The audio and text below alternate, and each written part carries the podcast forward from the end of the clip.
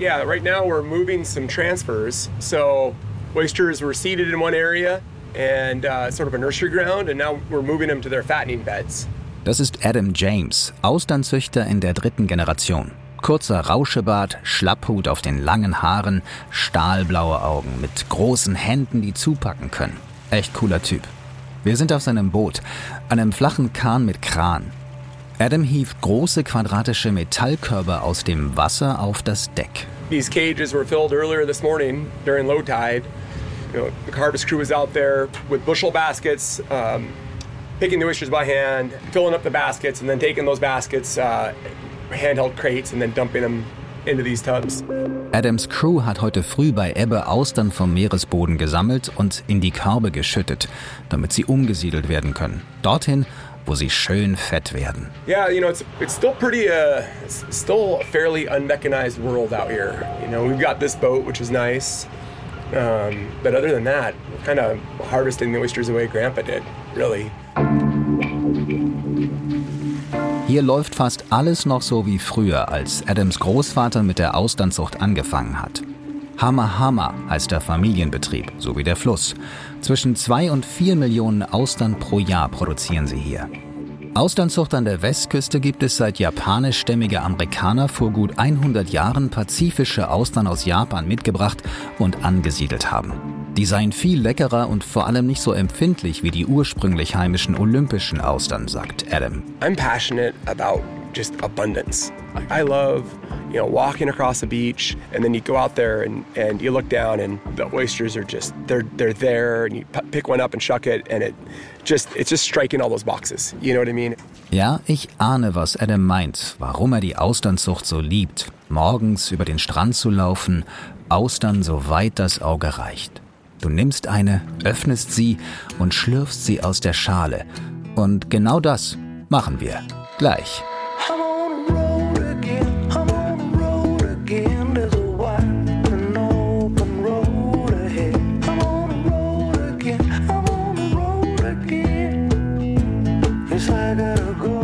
Ich bin der Rohrbach. Willkommen zur vierten Staffel 50 States, der Amerika-Podcast.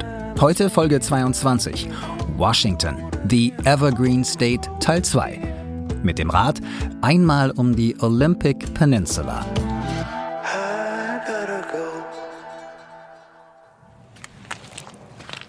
We are standing um, on the Hama Hama River Delta over our oyster farm. I just picked up a four-year-old Hama Hama oyster. Austernzüchter Adam und ich stehen am Strand. Es ist Ebbe. Die Weißkopfseeadler rufen aus den Baumwipfeln. Große Netze sind über den Grund gespannt, um die Austern vor Fressfeinden zu schützen und das Ernten später einfacher zu machen. Yeah, it's early morning. Eagles are calling, and I'm gonna shuck an oyster. Adam greift nach einer Auster. Mit einem kleinen Messer sticht er in die Mitte der Muschel, da wo die beiden Hälften zusammengehalten werden. And now it's just starting a car. You just rotate the knife, and you pop that ligament in the back. And actually, this one looks pretty good. A lot of salt, good texture, sweet finish. It's a good oyster. That shell. It's gorgeous. It's a good breakfast. Eine gute Auster mit guter Konsistenz. Erst das salzige, dann das süße Finish. Ein gutes Frühstück, findet Adam. Jetzt bin ich dran und ich stehe überhaupt nicht auf Muscheln. Rohe Austern schon gar nicht. Adam reicht mir trotzdem eine.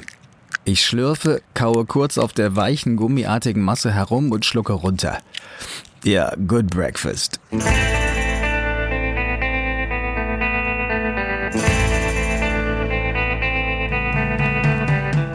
Ich breche auf, folge dem Highway 101 mit dem Rad jetzt nach Nordwesten. Die Olympic Peninsula ist ein grüner Dschungel aus Nadelbäumen.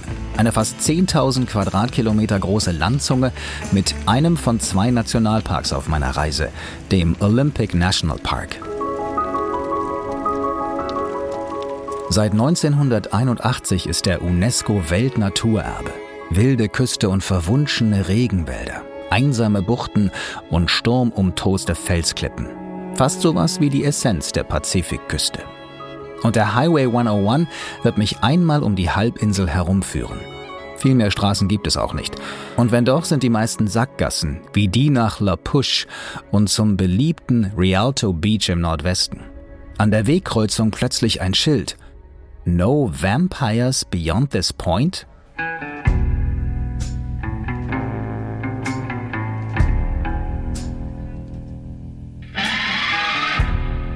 Was früher Transsilvanien war, ist heute Forks, Washington. Der Nabel der Welt für Vampire. Oder zumindest deren Fans. In dem kleinen Holzfällerstädtchen spielt nämlich die Twilight Saga. Erst ein weltweiter Bestseller, dann ein weltweiter Blockbuster mit Kristen Stewart und Robert Pattinson. Deswegen gibt es hier auch eine Ausstellung mit Filmdevotionalien und jedes Jahr im September ein Festival, bei dem die meist weiblichen Fans sogar ein paar Darsteller treffen können. Ich stoppe in Forks aber aus einem ganz anderen Grund, denn direkt neben dem Highway am Ortseingang liegt ein ganz außergewöhnliches Museum. John Anderson, uh, born and raised in Forks, Washington. Been beachcombing for 45 years and collecting, and seven years ago I retired as the only plumber in town and opened my plumbing shop into a music, beachcombing museum to let the rest of the world see what washes up on the beaches. Das ist John Anderson, Besitzer des Beachcombing Museums von Forks. Hawaii-Hemd, Jeans, ziemlich entspannt und stolz auf sein Museum. This is my museum. I've uh, created a lot of sculptures and towers, and uh, the museum here is quite an array of everything in it. So go in and take a look. Skulpturen und Türme hat John gebaut. Aus angeschwemmten Bojen, schon von weitem gut sichtbar platziert auf seinem Grundstück neben dem Highway. Früher war John Klempner, vor der Rente. Jetzt hat er sein Hobby zur Berufung gemacht. Beachcombing. Yeah, beachcombing is when you uh, go down and you hike the beach and you look for things on the beach, whether it be plastic or trash or rocks or driftwood, uh, and you pick it all up and you bring it back. Beim Beachcombing durchkämmt man quasi den Strand und nimmt mit, was man findet.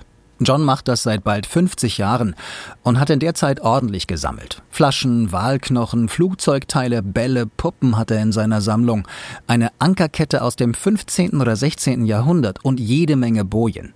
Auch wertvolle aus Glas, die das Meer aus Japan herübergespült hat. That's the holy grail of beachcombing is the glass, Japanese glass fishing floats. They started making them in 1910 and they quit using them in the early 60s. So they still come in, go around the currents, and come in when the wind decides to bring them in. Türkisfarbene Glasbojen sind der heilige Gral beim Beachcombing. Die Japaner haben sie vor 100 Jahren zum Fischen benutzt und an ihren Netzen befestigt. Dann kam Plastik und die alten Glasbojen wurden ausgemustert. Heute sind sie kleine Schätze und bringen je nach Größe und Zustand mehrere hundert Dollar auf dem Sammlermarkt. Überhaupt kommen auffällig viele Museumsstücke hier aus Japan. The stuff in this corner here is from the Japanese 2011 tsunami that washed over here. This is the identifiable stuff because of the markings on it. Well, they did a feature length documentary called Lost and Found. We returned several balls, child's helmet, and some buoys to their owners. Eine Ecke ist voll mit Sachen vom Tsunami 2011.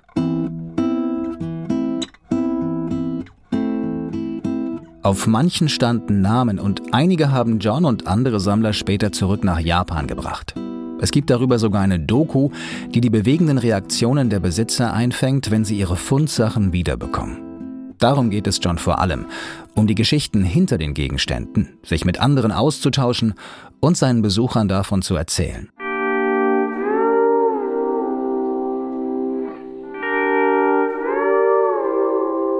Im Winter macht John zu, reist mit seiner Frau und sammelt weiter. Auf Hawaii, in Texas oder Florida.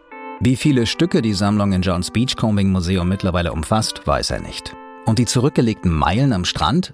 John rechnet nicht in Distanzen, sondern in reparierten oder ausgetauschten Körperteilen.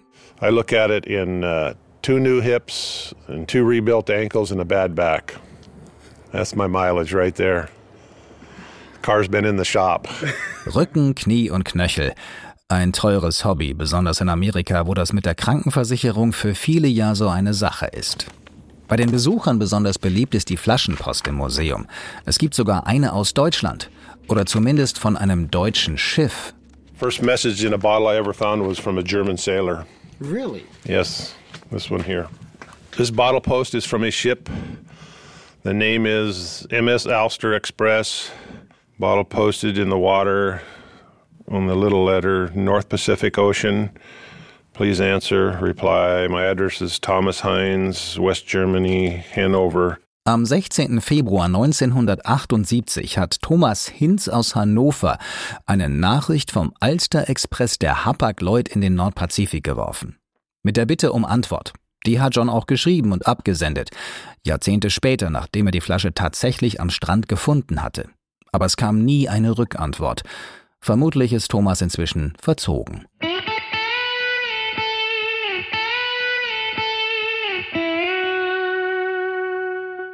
Ach ja, eines muss ich natürlich noch fragen. Hat John Vampire getroffen in all den Jahren? No vampires. I've seen bears and whales and wolves and coyotes and raccoons and you name it, but no vampires. Okay.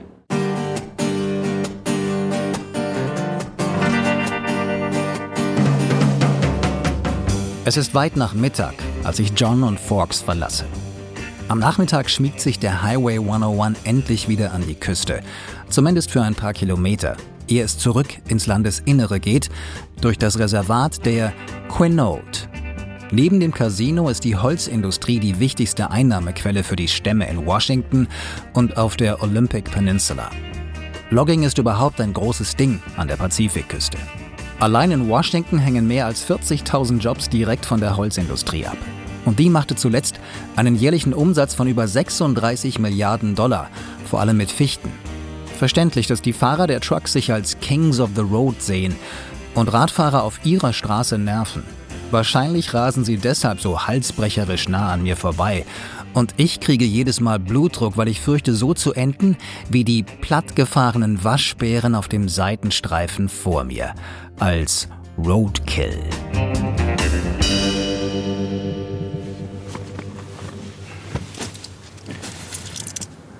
Kurz nach halb neun ist es. Noch nicht dunkel, aber zumindest schon so dämmerig, dass Weiterfahren keinen Sinn gemacht hätte. Deswegen bin ich von der Straße abgebogen und habe mich ins Dickicht geschlagen und habe das Zelt dann aufgestellt an so einer Weggabelung von zwei Forstwegen, denn das ganze Gebiet hier ist wahrscheinlich Besitz von irgendeiner Logging-Firma, die halt die Bäume schlägt. Wahrscheinlich könnten sie mich sogar verhaften, wenn ich jetzt hier erwischt würde. Aber ich hoffe, das wird nicht passieren. Also, gute Nacht.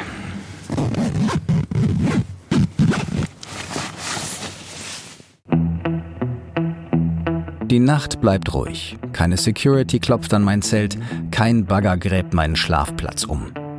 Ich mache ein schnelles Frühstück, packe zusammen und fahre weiter. Es geht immer wieder rauf und runter. Die Olympic Peninsula ist ganz schön hügelig, zumindest am Rand. In der Mitte wird es sogar alpin und über allem thront der 2430 Meter hohe Mount Olympus mit seinen schneebedeckten Flanken und Gletschern. Nach drei Tagen endet mein Abstecher und der Highway 101 bringt mich zurück an die Küste und zum Cape Disappointment. Da will ich unbedingt hin, wegen Lewis und Clark. Von den beiden habe ich ja in Staffel 1 immer wieder erzählt, als ich ihrer Route im Kajak auf dem Missouri River gefolgt bin. Kurz nochmal zur Erinnerung. 1803. Präsident Thomas Jefferson hatte gerade das riesige Louisiana-Territorium von Napoleon gekauft. Der brauchte Geld für seine Kriege in Europa und verscherbelt die gut 200 Millionen Hektar Land für schlappe 15 Millionen Dollar. Für Jefferson ein Schnäppchen, zumal sich damit die Größe der noch jungen Vereinigten Staaten mehr als verdoppelte. Das Problem, kaum einer kannte das Land. Der Präsident hatte die Katze im Sack gekauft. Also schickte er die beiden Soldaten und Freunde Meriwether Lewis und William Clark los, um das weitgehend unbekannte Gebiet zu erkunden. Sie suchten sich rund 30 Freiwillige und zogen von St. Louis mit Booten auf dem Missouri stromaufwärts nach Westen. Bis zu den Rocky Mountains, die sie mit Pferden überquerten, um dann auf dem Columbia River bis zum Pazifik zu gelangen. Genau hier am Cape Disappointment gingen sie an Land und hofften auf ein Schiff, mit dem sie zurücksegeln konnten. Das kam aber nicht. Ganz schön enttäuschend. Deshalb heißt das Kap hier aber nicht so, sondern wegen eines britischen Pelzhändlers. John Mears came here in 1788, he had been told that the big river was around here somewhere. So he figured he would come here, put the river on the map, and become rich and famous. Aaron Webster ist das. Ranger im Cape Disappointment State Park, ganz im Südwesten von Washington. Er trägt das klassische Ranger-Outfit. Braune Hose, steifes Kurzarmhemd in Khaki mit goldener Ranger-Marke, nur der breitkrempige Hut fehlt. John Mears, von dem Aaron erzählt, war auf der Suche nach einem großen Fluss, auf dem er ins Landesinnere vordringen konnte. Dorthin, wo Reichtum wartete. Biber und ihre Pelze. He arrived here, he looked straight at the river, and he decided that this was definitely not a river. He was disappointed, he felt he had been deceived, and so what we now know as the Columbia River, he called Deception Bay. And the rocks that surrounded it, he called Cape Disappointment. John Mears hielt die Mündung des mächtigen Columbia River versehentlich für eine Bucht, also eine Sackgasse, and was very disappointed.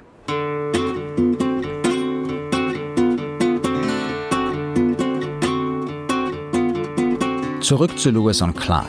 Weil sie kein Schiff für die Rückreise ausmachen konnten, überwinterte das Team ein paar Kilometer entfernt von hier in Oregon. Dort bauten sie eine notdürftige Bleibe, Fort Clatsop. Das werden wir in der nächsten Episode besuchen. Im Frühjahr darauf machten sich Lewis und Clark auf den langen Heimweg und kehrten nach insgesamt zweieinhalb Jahren 1806 wieder zurück nach St. Louis, wo sie als Volkshelden gefeiert wurden. Die abenteuerliche Expedition ging in die Geschichte ein und hat überall Spuren hinterlassen. I'm not a huge fan of Lewis and Clark. I think that it's easy to view all the good things that Lewis and Clark did and, and to, to put them up on a pedestal because, yeah, I mean, they did science and mapping and they did all this amazing stuff, but they did it on a backdrop of, of a complete cultural and humanitarian disaster for the Native Americans. So for me, it, Lewis and Clark is kind of a mixed bag. Die Erkenntnisse der Expedition sind unter wissenschaftlichen und kartografischen Gesichtspunkten bemerkenswert. Aber sie wurden auf dem Rücken der Ureinwohner gemacht, findet Aaron. Die seien im Gefolge mehr und mehr zurückgedrängt worden. Eine humanitäre Katastrophe. Und dass alle jetzt Lewis und Clark als Volkshelden sehen, weil sie ja ach so viel entdeckt haben in der damals angeblich so menschenleeren Wildnis, sieht er kritisch. Trotzdem, Cape Disappointment, der Ort hier, ist einzigartig.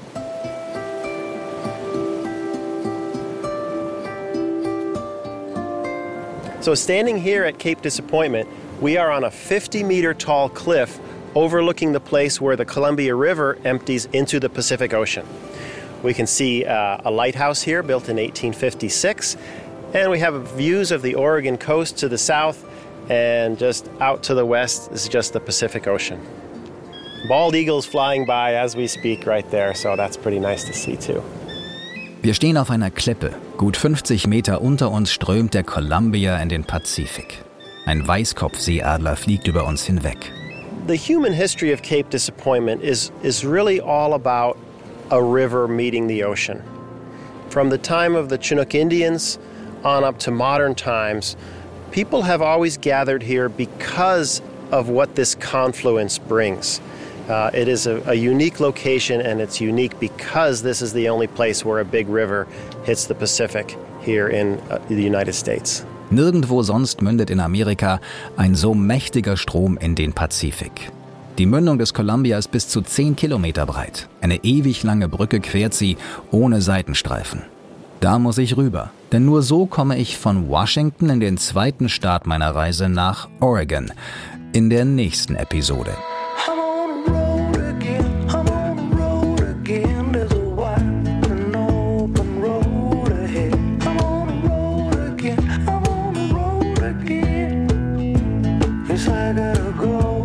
50 States. Der Amerika-Podcast mit Dirk Rohrbach ist eine Produktion des Bayerischen Rundfunks und ein Podcast von Bayern 2. Redaktion Till Ottlitz. Produktion Christoph Brandner. Mit Musik von Smokestack Lightning. Der Titelsong I Gotta Go ist auch als Single erschienen, gibt's überall, wo es Musik gibt und unter smokestacklightning.de. Auf bayern2.de haben wir noch eine kleine Bildergalerie mit Fotos zu dieser Folge zusammengestellt. Den Link gibt es auch in den Show Notes. Bleibt uns treu, abonniert den Podcast, damit ihr wisst, wann es neue Folgen gibt. Und wenn es euch gefallen hat, freuen wir uns über eure Likes. Ich bin Dirk Rohrbach. Mehr Geschichten aus Amerika gibt es in unserem neuen Buch West Coastin und bei unserer Live-Tour, präsentiert von Bayern 2. Alle Infos unter dirk-rohrbach.com. Bis zum nächsten Mal.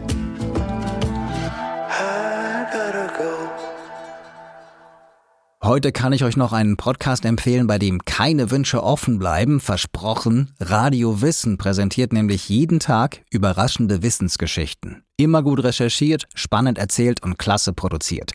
Und für alle ist was dabei. Für Geschichte-Fans, Leute, die sich für Psychologie und Philosophie interessieren, für Kultur- und Literaturliebhaber und für den Deep Dive in Natur und Technik.